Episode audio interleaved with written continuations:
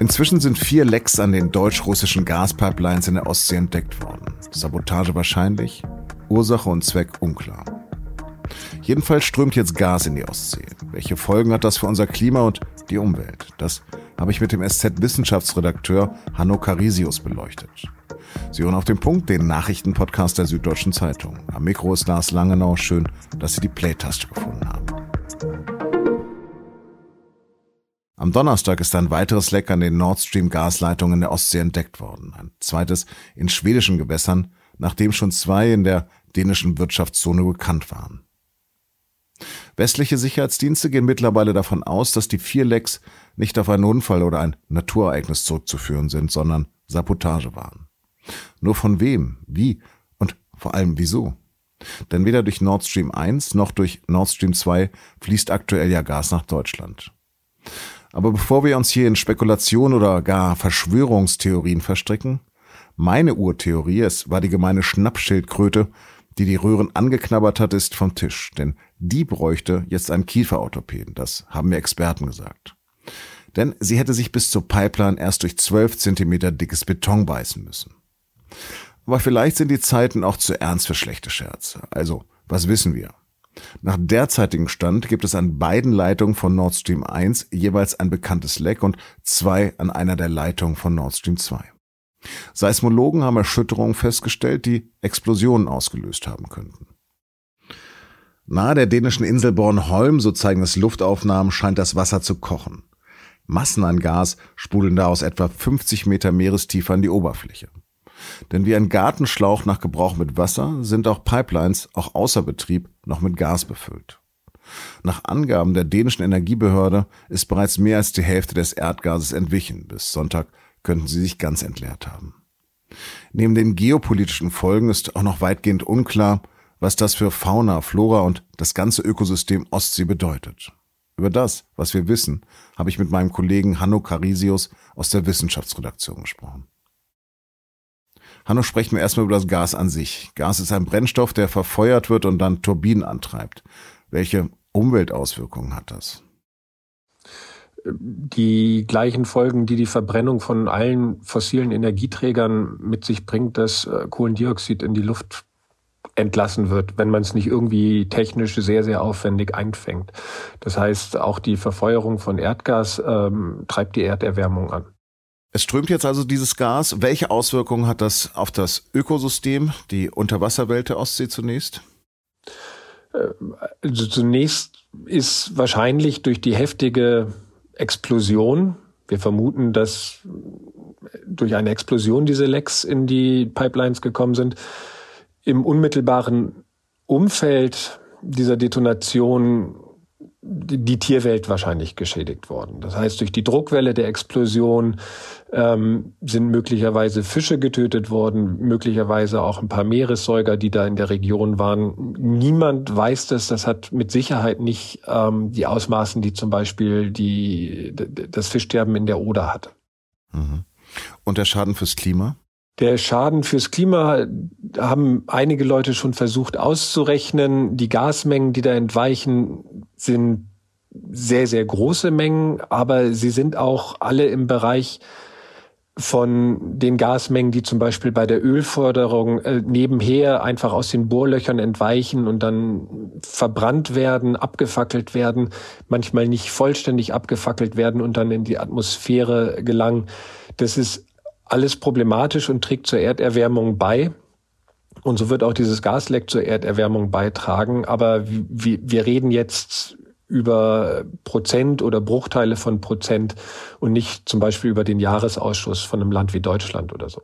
Du hast gesagt, vieles ist noch offen, aber leert sich denn da gerade ein ganzes russisches Gasfeld in die Ostsee?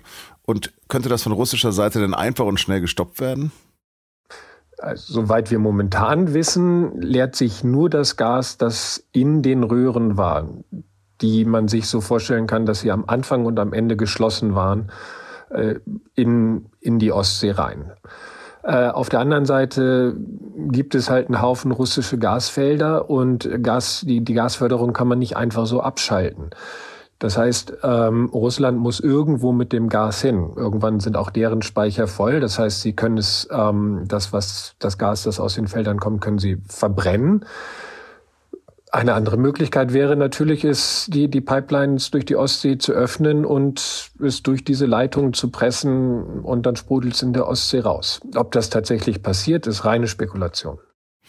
Ist es denn wichtig, welches Gas da gerade in die Ostsee entweicht? Und gibt es da unterschiedliche Sorten? Es gibt unterschiedliche Sorten Erdgas. Der Hauptbestandteil ist immer Methan. Äh, dann gibt es immer noch Spurengase da drin. Es gibt Substanzen, die dem Gas beigemischt werden, zum Beispiel ähm, als Korrosionsschutz für die Pipelines, damit die nicht von innen verrosten. Aber auch Substanzen, die der Mensch riechen kann, wobei da nicht ganz klar ist, wo, wo solche Substanzen zum Beispiel beigemischt werden. Ob das vielleicht erst am Ende der Pipeline, also da, wo das Gas dann auf das deutsche Festland kommt, ähm, passiert oder vielleicht sogar noch später oder ob das auf russischer Seite passiert, das weiß ich nicht. Es gibt auch Spurengase, die giftig für die Umwelt sein könnten.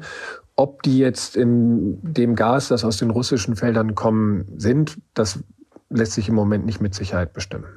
Also kann man auch nicht sagen, wie viel pupsende Rinder das wären. Also in pupsende Rinder kann ich es nicht umrechnen, aber es gibt verschiedene Leute haben versucht auszurechnen, wie durch der, wie groß der Klimaschaden ist, der durch das Gas entsteht, das da jetzt unverbrannt in die Atmosphäre gelangt. Methan bleibt nicht so lang wie CO2 in der Atmosphäre, sondern nur so etwa zwölf Jahre. Aber dafür ist die Heizwirkung auf die Atmosphäre etwa 25 Mal stärker als die von CO2. Das heißt, kurzzeitig trägt Methan sehr, sehr viel mehr zur Erderwärmung bei, als wenn man die gleiche Menge CO2 in die Atmosphäre entlassen würde. Du hast gerade auch über den Brand der Ölplattform Deepwater Horizon im Golf von Mexiko vor bald zwölf Jahren geschrieben. Was ist denn anders als bei ähnlichen Vorfällen? In Deepwater Horizon, das war eine Ölbohrinsel, die in Brand geraten ist und in der Folge ist sehr, sehr viel Öl in den Golf von Mexiko geflossen. Öl ist nicht nur reines Öl, sondern da kommen sehr, sehr viele giftige Substanzen auch mit. Das hat tatsächlich ganz andere, viel schwerwiegendere Konsequenzen für, für die Umwelt. Das Öl bleibt viel länger da. Deswegen wurde damals von Amerika auch versucht, dieses Öl mit Chemikalien aufzulösen, in kleine Tröpfchen zu zerteilen, so dass die Mikroorganismen, die Öl abbauen können, leichter damit umgehen können. Das hat auch zu großen Teilen funktioniert. Zu anderen Teilen hat es nicht funktioniert und diese Chemikalien sind auch nicht umweltfreundlich, die zerstören da auch immer noch Ökosysteme und man findet in vielen Bereichen des äh, Golfs von Mexiko auch heute noch große, große Mengen Öl in der Umwelt, ähm, die, die nicht wieder eingefangen werden können. All diese Probleme wird es mit dem Methan voraussichtlich nicht geben. Es kann sein, dass vielleicht eine Algenblüte dadurch entsteht und aber solche Sachen finden tatsächlich regelmäßig im Sommer in der Ostsee statt, so dass es möglicherweise nicht so einen großen Effekt auf die Ostsee hat, wie eben eine Ölkatastrophe haben würde. Nochmal herzlichen Dank für diese Nachhilfestunde in Chemie. Hätte ich damals mal besser aufgepasst. Gerne. Die Inflation ist in Deutschland auf 10 Prozent gestiegen, der höchste Preisanstieg seit 1951. Laut Statistischem Bundesamt haben Waren und Dienstleistungen im September also durchschnittlich 10 Prozent mehr als ein Jahr zuvor gekostet. Volkswirte rechnen auch in den kommenden Monaten mit zweistelligen Teuerungsraten. Laut einer Umfrage des Handelsverbands schränken sich bereits 60 Prozent der Deutschen beim Einkaufen ein. Besonders merkt man den Preisanstieg ja gerade bei den Energiepreisen. Und deshalb meint auch der auf einer Pressekonferenz wegen einer Corona-Infektion nur virtuell zugeschaltete Kanzler Scholz. Die Preise müssen runter. Die Bundesregierung will deshalb mit einem neuen Abwehrschirm von bis zu 200 Milliarden Euro Verbraucher und Unternehmen stützen. Kernelement eine Gaspreisbremse. Man kann sagen, das ist hier ein Doppelwumms. Der SPD-Politiker erinnert damit an seinen Spruch zu den staatlichen Hilfen in der Corona-Krise dass es darum gehe, mit Wumms aus der Krise zu kommen. Zudem würden die Pläne die Regierung in die Lage versetzen, auf die Gasumlage zu verzichten. Sie wird nicht mehr gebraucht. Wie genau die neue Gaspreisbremse funktionieren soll, das soll jetzt eine Kommission erarbeiten. 94,15 oder 98,42 Prozent Zustimmung für den Anschluss an Russland. Man kann diese Abstimmung in den ukrainischen Gebieten Luhansk, Donetsk, Cherson oder Saporischia nicht anders nennen als Schein- oder Pseudoreferenden. Russlands Präsident Wladimir Putin will nun am Freitagnachmittag in einer Zeremonie im Kreml den völkerrechtswidrigen Beitritt der neuen Gebiete in die Russische Föderation feiern. Damit wäre dann einschließlich der bereits 2014 annektierten Krim etwa ein Fünftel der Ukraine als russisches Staatsgebiet erklärt worden.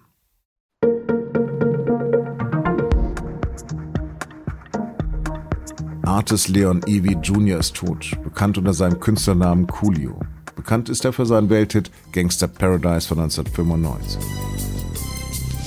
As I walk through the valley of the shadow of death, I take a look at my life and realize there's nothing left. Überlebt hat der Rapper seit seiner Jugend kriminelle Gangs und Drogenexzesse. Gestorben ist er jetzt mit 59 Jahren in Los Angeles.